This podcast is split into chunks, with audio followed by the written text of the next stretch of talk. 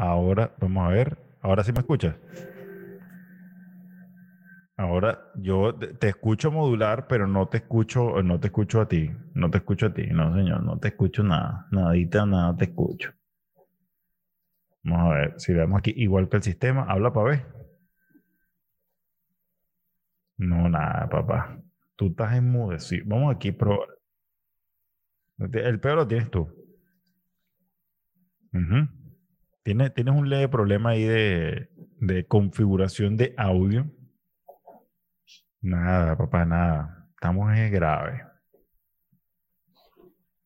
Dale donde dice probar micrófono y altavoz, a ver qué, qué te ocurre ahí. Esto, esto es lo bonito de estos programas improvisados. De estos programas que, bueno, mira, salen así, este, sin, sin planificación ni nada de esto. Mira, vamos a grabar hoy, vamos a grabar hoy, vamos a hacer un programa que, que, es muy positivo esto, porque es eh, lo que los community managers y todos estos expertos en redes sociales llaman, eh, ¿cómo se llama? Orgánico.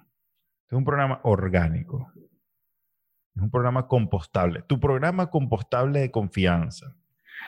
Número uno en España, en el mundo. Somos trending topic en, Spotify. Eh, gracias a ustedes, chicos, que nos escuchan desde lugares tan diversos y variados como Galicia, Barcelona, la cocina, el cuarto de baño, ¿No me escuchas? Ahora sí te escucho, tenías un problema. Ah, viste, ¿cómo es la cosa? Bueno, estuviste haciendo esto como 10 minutos más o menos. Eh, 9 minutos y 45 segundos para ser exactos. Qué cagada, vale, ¿verdad? Qué, qué situación más incómoda. qué situación más incómoda. Y uno temblando, buscando dónde configuro esto. Pues claro, uno ya no tiene la destreza que tenía en aquel momento, que, que bueno, uno se la pasaba metido en un ordenador que uno no, nació con e, uno no nació con esa destreza. Fíjate que nosotros, yo hacía un análisis el otro día y nosotros crecimos con la tecnología. Nosotros crecimos con la tecnología. O sea, tú a, una persona de nuestra generación le das un lápiz y un cassette y sabemos perfectamente qué es lo que vamos a hacer con, con un lápiz y un cassette. Pero tú, a, alguien como mis hijos, por ejemplo, esos nunca van a saber qué, qué es un cassette, a menos que uno se los muestre. Entonces, ya ellos nacieron con la tecnología y, y, lo fácil para ellos es manejar toda esta cuestión de aparatos eh, tecnológicos con una facilidad increíble. No es que los niños de ahora sean más inteligentes, no, es que ellos crecieron con estas facilidades, porque para nosotros, eh, para nuestros padres, quiero decir, nosotros éramos muy inteligentes porque manejábamos la computadora de aquella época y el Nintendo y el Atari de una forma mm, increíble, con una destreza realmente admirable, pero es porque ellos no nacieron con esa tecnología y, con ninguna prácticamente. Lo de ellos era pues quizás más rudimentario, juegos más tradicionales. Entonces, por eso es que uno tiene ahora esos problemas con la Sí, no, pero fíjate, fíjate algo, a mí me parece mucho más inteligente los niños de antes. Porque como yo me pongo a pensar, y bueno, inteligentes los niños y pacientes los padres. Pues yo me pongo a pensar, cuando yo cuido a, a los chavos míos, yo, bueno, les suelto una tabla o algo, toca cuidarlo en la casa, a que, que vean cosas, pues la tabla, cosas altas para ellos. Y yo digo, yo me pongo a pensar, ¿cómo coño hacían antes para cuidar a un niño? De verdad que era una paciencia increíble, porque el mío suelta, no está todo el rato en, la tabla, pero uno de los míos suelta la tabla un rato y enseguida se enloquece, se vuelve como loco, se sube por la mesa y, y, es una locura. Entonces yo digo, y me pongo a recordar mi niñez, porque cuando yo era niño, niño, niño, no existían las computadoras como tal, o existían, pero la tenía un grupo selecto, el Pentium 1, por ejemplo. Y no estaba esto del Internet, sino que jugaba Prince, eh, Prince, o una cosa así se llamaba el juego, solitario, cositas así. Y, y, me acuerdo que nos cuidaban en una casa y jugábamos a, a la oficina a la oficina con, con un montón de carpetas y tal, y, y, y, hojas, y bueno, tú eres la secretaria, yo soy y tal, y, así jugábamos, y era súper entretenido. Yo ahora no me imagino niños jugando a la oficina.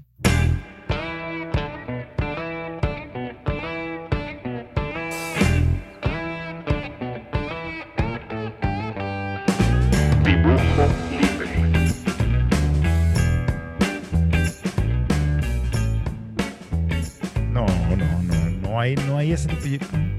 No sé, son otros los juegos. Yo jugaba al detective detective. había un libro de contabilidad viejísimo, así que mamorrubo en la casa grande. Y como ese libro nadie lo usaba, estaba ahí tirado por tirarse. Entonces era mi libreta de, detective y me ponía unos guantes blancos y tenía una pistola. Y yo me, eh, epa, entraba en personaje. Me ponía una ah, camisa de botones, un jean, unos zapatos, una, una chaqueta así noventera del, del PTJ de, de, los 90, unos lentes. Tenía una, una pistola de, de balines de plástico que eso fue muy famoso en, nuestra niñez. Y tenía un revólver de, de, estos que tú le...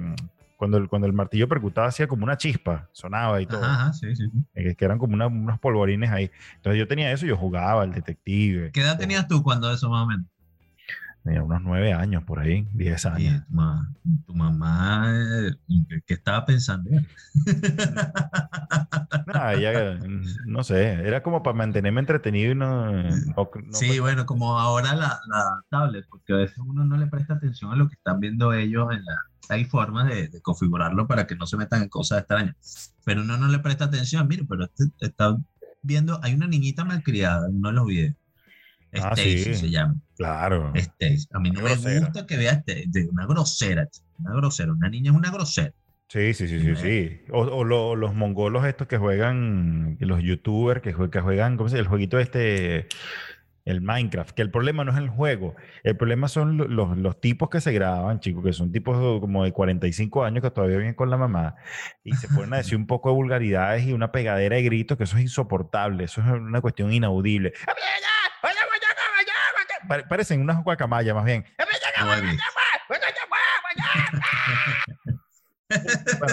entonces tú ves a los chavos míos así. Bien. Yo, yo, chamo, pero ustedes entienden lo que está diciendo. Cállate. el tipo, ¿Pero qué es eso, vale? Sí, sí, es que, es que hay un. Nos está consumiendo una, una estupidez humana, de verdad, que, hay gente que saca unos contenidos que sin valor alguno y son súper famosos, son súper virales y los chamos de uno están creciendo con esto. Yo intento, intento eh, controlar lo que, lo que ellos hacen y ven en, en este tipo de en Internet, porque Internet tiene de todo. Es una cosa increíble. Y lo peor del caso, es, bueno, aparte de, de estos youtubers, hablemos de música. Vamos a hablar de música. Claro en, un, país como España, que no, que no está regulado el, el, lenguaje que debe tener cada canción o no, como pasa en Venezuela, que hay palabras que no pueden sonar en una canción, frases que no pueden sonar en una canción y lo eliminan, y quizás por ahí, bueno, cuela un poco, pero aquí no, para. aquí es crudo, aquí dice tal cual la letra, crudísimo, y tienes la radio ahí encendida y, eh, bueno, por el culo y tal, es esto. Y sin, claro, sin, sin, ningún tipo de censura. Lo que pasa es que también hay que, claro, aquí hablan así. Aquí, o sea, uno... Bueno, pero en Venezuela también somos súper groseros. Claro, pero no, no lo hacemos de la forma tan explícita o tan abierta eh, como lo hacen aquí. Incluso tú, tú, estás escuchando una radio y te están diciendo eh, un culo, eh, tetas, vainas así, pues, sí, sí, sí, que, que, bueno, que, que forman parte del habla cotidiana. claro, lo que uno entiende por culo en Venezuela tiene el mismo significado que aquí, solo que allá hay una connotación vulgar, soez, incluso hasta sexual. Aquí no, se dicen el culo es el culo, pues las nalgas, o sea, no, no hay no hay ese doble sentido que hablábamos creo que en el, programa anterior o algo así, de que nosotros hay, eh, todos le tenemos que estar buscando el, lado, sacando la, puntica, la, caída, la vaina, entonces esa, esa, vaina venezolana que tenemos que... ¿Tú no regularías eso, ese tipo de lenguaje o ese tipo de frases o palabras? Sí, hay cosas que se pueden regular, obviamente. Y según el horario, ¿no? También. Claro, hay cosas que se pueden regular. Y hay cosas que, que, que por más que se usen, coño, tú tienes que, o sea, yo sé, yo me pongo a pensar, por ejemplo, estos tipos de reggaetoneros, cualquiera, el que ustedes se imaginen, el que más te guste o el que más odies. Bad Bunny, ok. Eh, ajá, ese tipo, no va a tener, ese tipo va a tener hijos algún día. Sí, claro. Probablemente, ¿verdad? Entonces, cuando, cuando tengas tus hijos, tú que las mira, estas, son las canciones que yo cantaba, un éxito total. Entonces le pones esas letras que, coño, que están complicadas, ¿vale? Pues chamo, eso no son unas letras para que las estén escuchando un niño. Dañan la mente, dañan la mente, eh, trastocan esa, esa inocencia que debe tener un niño y, y que yo digo que, digo que hay que conservar. No es que me meta con la libertad de expresión, cada quien es dueño de hacer lo que le dé la gana, como le dé la gana, pero hay que respetar ciertos límites cuando tú sabes que eres, puede ser escuchado por muchos niños. Ahora dirán ellos, no, pero entonces la responsabilidad de los padres que no están pendientes de lo que escuchan los, los niños. Pero hay veces que, que se, se, sale de control. Claro. por ejemplo, está la radio sonando y suena la, canción, sí, la cambias, pero ¿y cuando no estés tú? Cuando los, la escuchen en la calle, ¿cómo la quitan? ¿Qué es lo que pasa? Claro. Entonces yo, eh, yo, a mí me preocupa muchísimo ese, ese nivel de, sí, ese, ese lenguaje que, que, lo que te dije, que trastoca la infancia o la inocencia de, de un niño. Para mí me preocupa muchísimo, estoy muy pendiente de eso, pero es difícil, es difícil controlarlo al 100%. Tú sabes que yo, yo creo quienes, eh, quienes le han dado buena lectura a, a eso y, y, han logrado mm, eh, sortear un poquito eh, ese dentro del mismo género, eh, ese, ese vocabulario, esa cosa, este muchacho Sebastián Yatra y Camilo. Si tú sí, te puedes escuchar, sí. o sea, tampoco es que son, son letras normales, pues. Ellos, ellos dentro de ese género urbano han logrado encontrar un camino eh, un poquito más adecuado y un poquito más abierto. En, a lo mejor lo hicieron de forma inconsciente, no lo sé. Pero lo cierto es que de repente tú le puedes poner esas canciones a tu chamo y, y, a lo mejor se las aprenden y no hay, no, hay algo, no hay ese vicio de fondo que si le pusieras un Bad Bunny, un, el tipo ese que parece que se estuviera, que se estuviera ahogando todo el tiempo, que hace, oh, oh, oh, oh, oh. ah, sí. Oh, oh, oh. como si estuviese prendiendo una moto. Una, Exacto. Un motor de esto de lancha. No, pero es, eso, eso, es, eso sí es música. Coño, y me van a disculpar la gente que le guste esa música, eso es una basura. El tipo, de paso, ni escribe. Bueno, escribe, pero utiliza los ritmos y la melodía de éxito existente. O sea, de éxitos ya consagrados. Y le hizo una, por ejemplo, con la de Eminem. Que tú dices, bueno. ¿Con la de quién, disculpa? Con una canción de Eminem. Así es la cosa. Sí, claro, claro. Tengo que buscarla y cuando tú escuchas eso, es horrible. Y hay otra, eh, es que tiene varias, así como, como una, un parafraseo, no, él monta sus palabras encima de la melodía de esas canciones y por supuesto de la música. Y la vaina es súper grotesco, horrible. Yo no sé, ese tipo hay que cancelarlo. De verdad, yo te digo una cosa, Mira, mira César, pareció un par de viejos. Yo te digo una cosa, ¿vale? Eso, esos muchachos hoy en día hay que censurarlos. No, yo, yo soy más bien amante, fíjate, nosotros somos amantes de, de un buen rock, de, de incluso de, de, del merengue, hay merengue es muy bonito, este, está Juan Luis Guerra, eh, de, de, una buena salsa. La salsa es un, un, género musical espectacular. De hecho, en Venezuela hay un, un locutor, un periodista llamado César Miguel Rondón, que él sacó un libro genial que se llama El libro de la salsa o algo así, escrito por él en base a sus investigaciones, a sus conocimientos sobre el género musical. Y ese libro realmente es una joya. Entonces, claro, ¿qué pasa? Eh, yo no recuerdo con quién hablaba esto o si fue una entrevista que yo, bueno, el tema es que tú para, para hacer un, un reggaetón necesitas un, un ordenador, una computadora y, puedes bajar e incluso pagar, y es muy económico, una, unas secuencias, unos ritmos, unas cosas, un, un, banco de sonidos que te lo puedes descargar de internet y con eso armas una pista. Es más, el, el iPhone, para los que tengan iPhone, dense cuenta que tiene una, una aplicación que se llama GarageBand, ¿ok? También la tienes en, en, el, en el Mac, en el, bien sea el portátil o el, el, el escritorio. En esa aplicación, ¿ok? Tú puedes porque te los trae unos presets de ritmos latinos y de cosas de estas, y tú ahí armas una canción y le haces la letra y ya tienes una canción de reggaetón. Eh, tú eres un artista de reggaetón, tú no necesitas más nada, tú no necesitas banda, tú no necesitas nada, tú necesitas tus no. pistas, un micrófono y un equipo que suene decentemente para ir a cantar. En cambio, si tú eres un salsero, tú tienes que tener un tren de por lo menos seis músicos detrás de ti, o si tienes una banda, pues tienen que ser... Bueno, pero también hay pistas, ¿no? Para, para el salsero. Claro, pero ¿cómo saca? O sea, tú puedes sintetizar una trompeta, una cosa. O sea, eh, eh, construir una canción de salsa es mucho más complejo que construir una de reggaetón. Yo no, no le quito mérito a, quienes lo hacen porque hay gente que, que, lo trabaja y lo hace muy bien y lo hace tan bien que, bueno, han hecho famosos a todos estos cantantes de reggaetón con, sus canciones y toda la, toda la cosa por, durante, no sé, las últimas dos décadas, algo así. Sí, sí. Yo, yo a veces pienso, ¿será que uno, que uno no se está adaptando a los tiempos? Porque Fíjate que eso pasaba con el rock and roll. Rock and roll decían que era la música del diablo. De hecho, cuando empezó a sonar rock and roll, la música del diablo estaban estados en, en muchos sitios y, y bueno, y lo, lo, asociaban con eso, ¿no? Con el libertinaje, con, con, las cosas malas, con lo feo. Y mira lo que es el rock and roll hoy en día.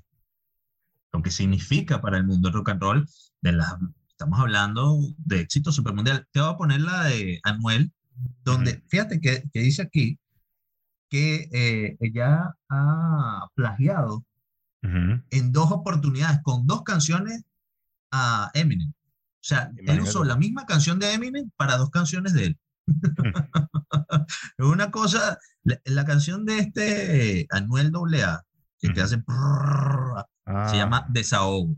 Desahogo. Ahí escuchas algo. Algo escucho, algo escucho.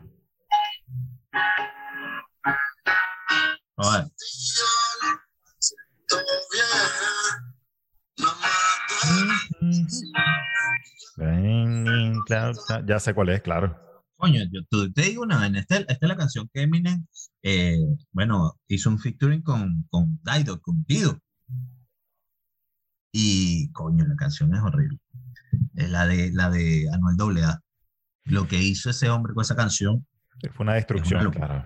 Mira, hablando de, rock and roll y todas esas cosas, para la gente que les guste eh, todo este tema del blues, el rock and roll y todo aquello, hay una serie, una, una serie documental o una película documental en, Netflix que se llama La encrucijada del diablo.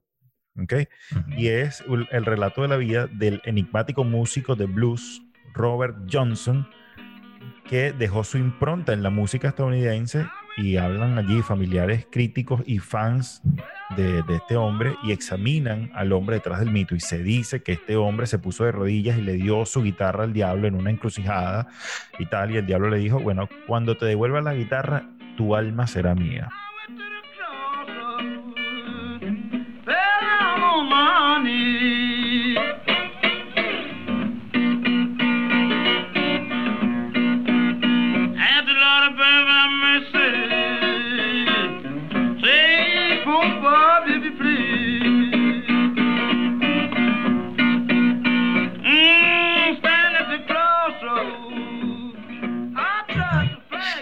Tipo fue un virtuoso, o sea, él, cuenta la leyenda y tal, que él pasó de, de, ser un don nadie, de no tocar nada, a de repente crear y sentar las bases de lo que es el blues hoy en día.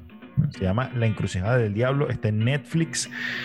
Eh, yo se las voy a compartir, eh, bueno, ya, ya, la compartí en mi Instagram para que ustedes vean la, la, la portada del título.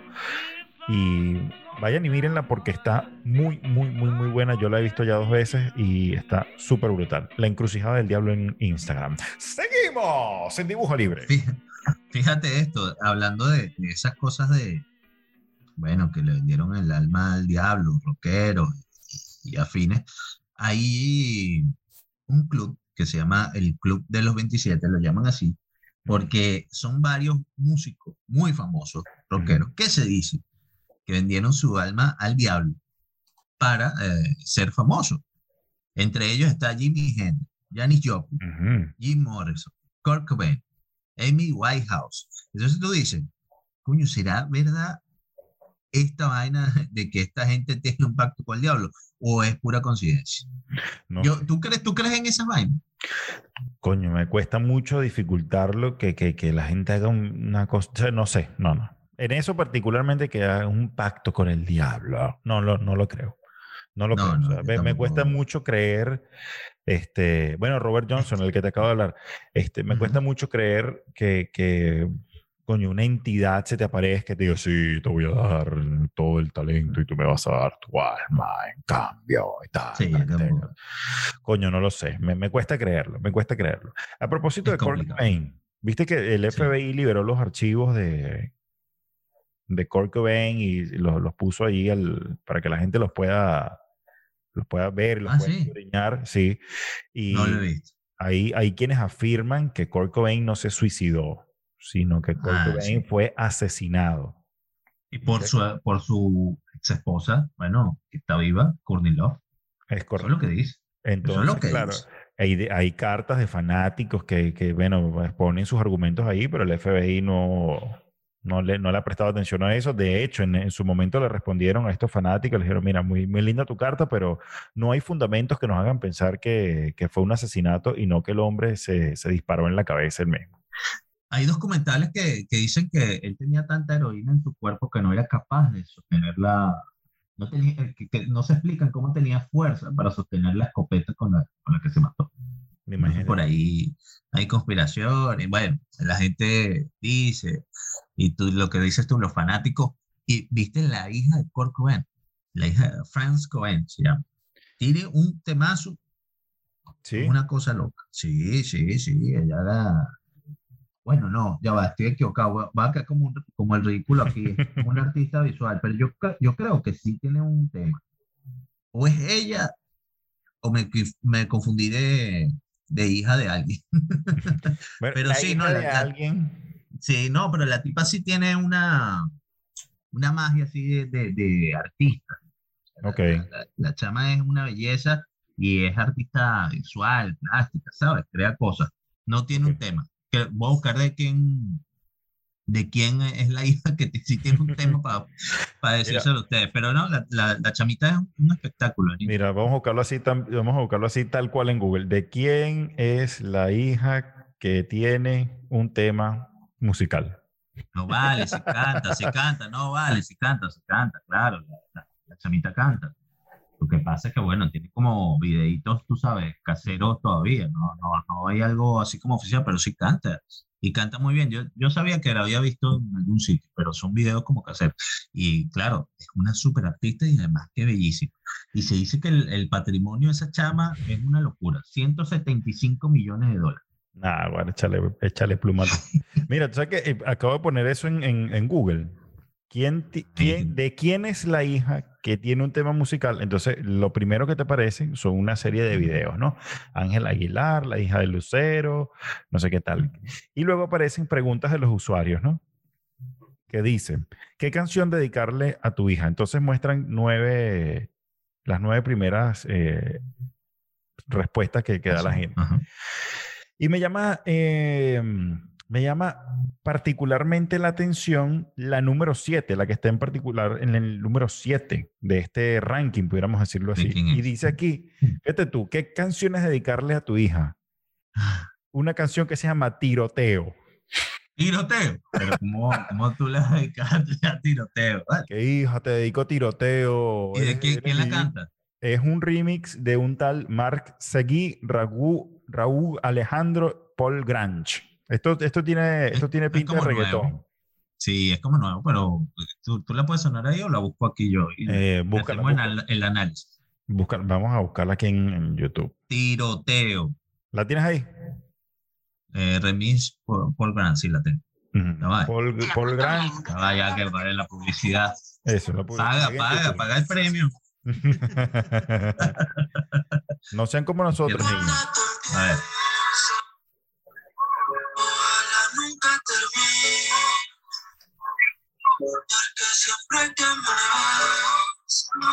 No tiene nada que ver con disparo.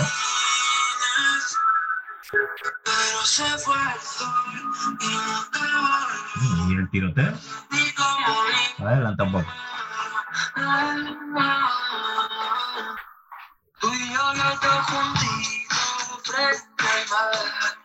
Bueno, es más bien como como cariñosa la canción, no tiene nada Mira, un tiroteo, ¿no? Tengo, tengo la letra aquí. Cuando tú, em, cuando tú empiezas, ojalá nunca termine, porque siempre me besas, florecen todos los jardines. Bueno, no dice todos, todos los jardines, sino todos los jardines. Todos, los jardines. Todos los jardines. Se fue el sol y nunca volvió. Me sentí como un niño sin luz, con miedo. Este cuento de hadas al final cambió, me llenó de promesas que nunca cumplió. Me dijiste que te vas, que estás en busca de algo más. Yo como tonto en tu portal. Sí, como Pero no dice tiroteo por ningún lado. Ah, ahora quiero que vuelvas. No, no leo aquí la palabra tiroteo por ningún lado. Mi niña, eres la musa de mis canciones tristes. Coño, pero ¿por qué las canciones tienen que ser tristes? No puedo cerrar los ojos mientras te me desvistes. No, ves, ves, Coño, que tiene que ver eso con una niña? Eso no tiene nada que ver, por favor, por favor. Ve, este mundo está ya.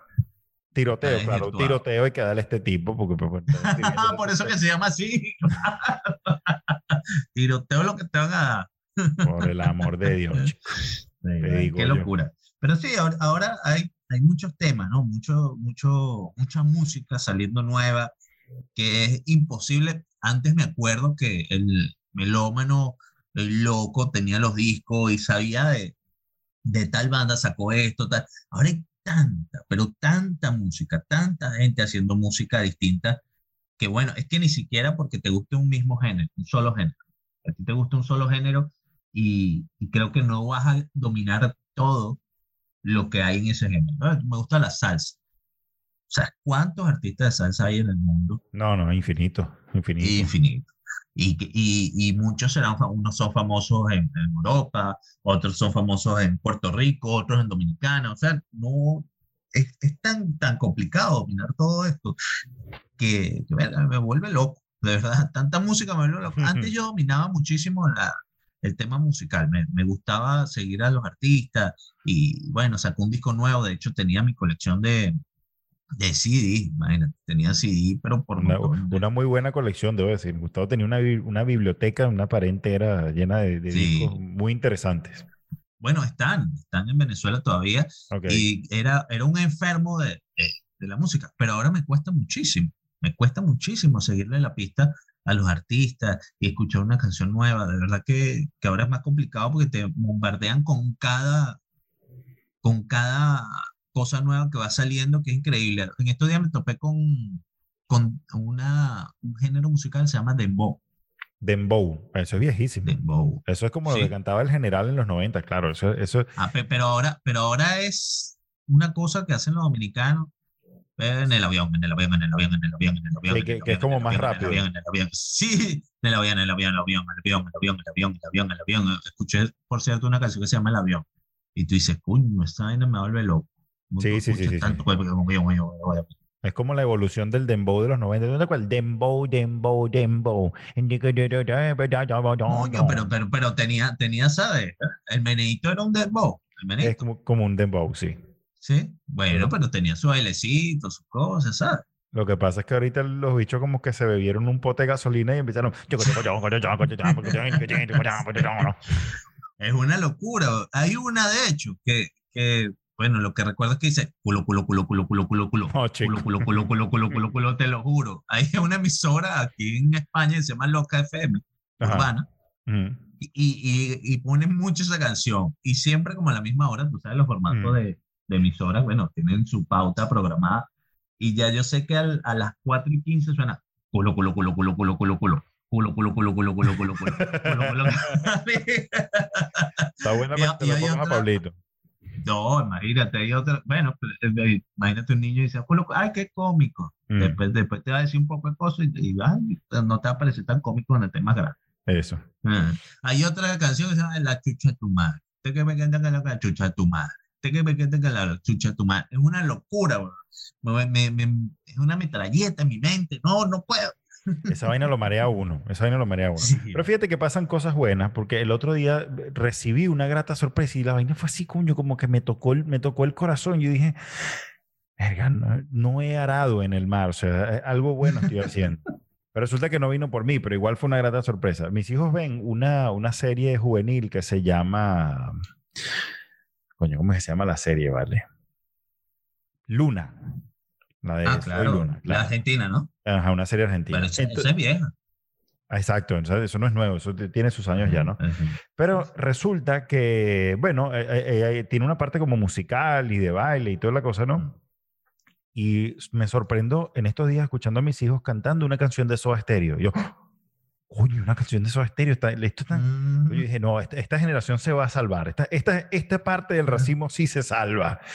Y, y sí, vale, en, en, la bendita serie me puse a mirarla y tienen un poco de canciones versionadas de Soda Stereo muy bonitas, entonces ahora les tengo un playlist de esos estéreo que escuchamos en el, carro o lo escuchamos en la casa cuando, cuando ellos me lo piden y ponemos esa canción y ponemos otras de esos estéreo entonces ellos como que se la saben porque las han visto en la serie y mm. eso me gusta porque entonces es, el rescate de ese, de ese, rock latinoamericano y esas cosas bonitas.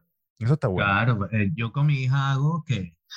Lo que pasa es que como no hay tanta difusión de este tipo de música en la actualidad, Mm. Por lo menos no tanta como la que tiene el reggaetón, la que tiene el dembow este, ese tipo de género. Los niños se adaptan a lo que hay, a lo que van escuchando y eso, y eso se, le, se le va haciendo, bueno, moda.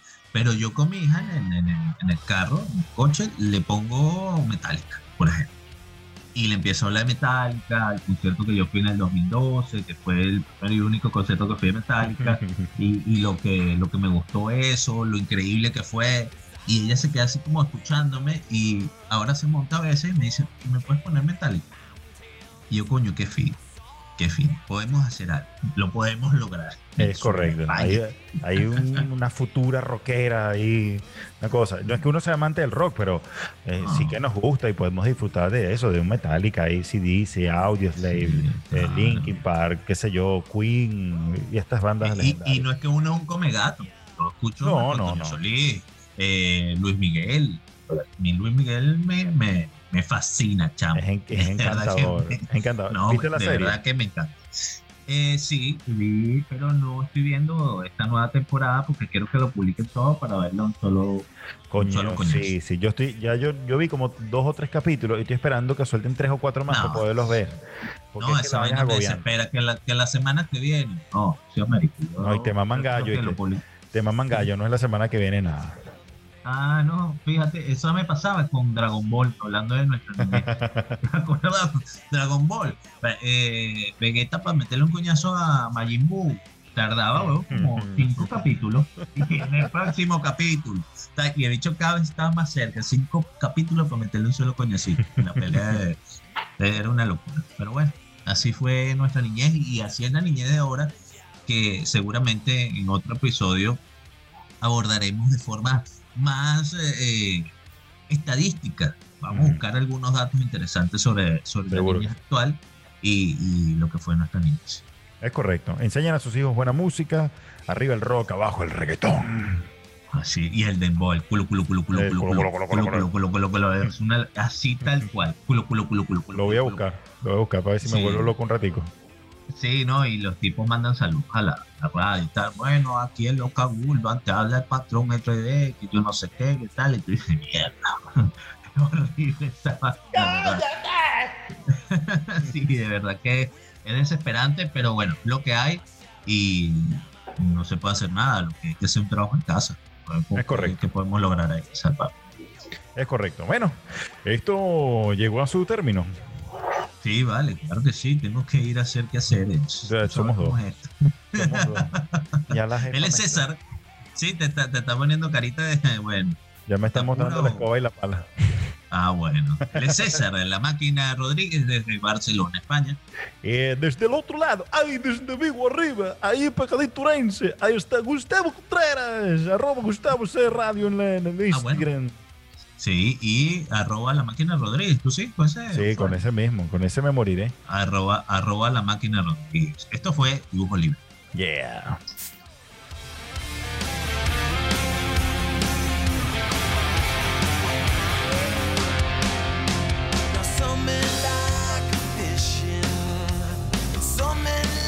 Dibujo Libre.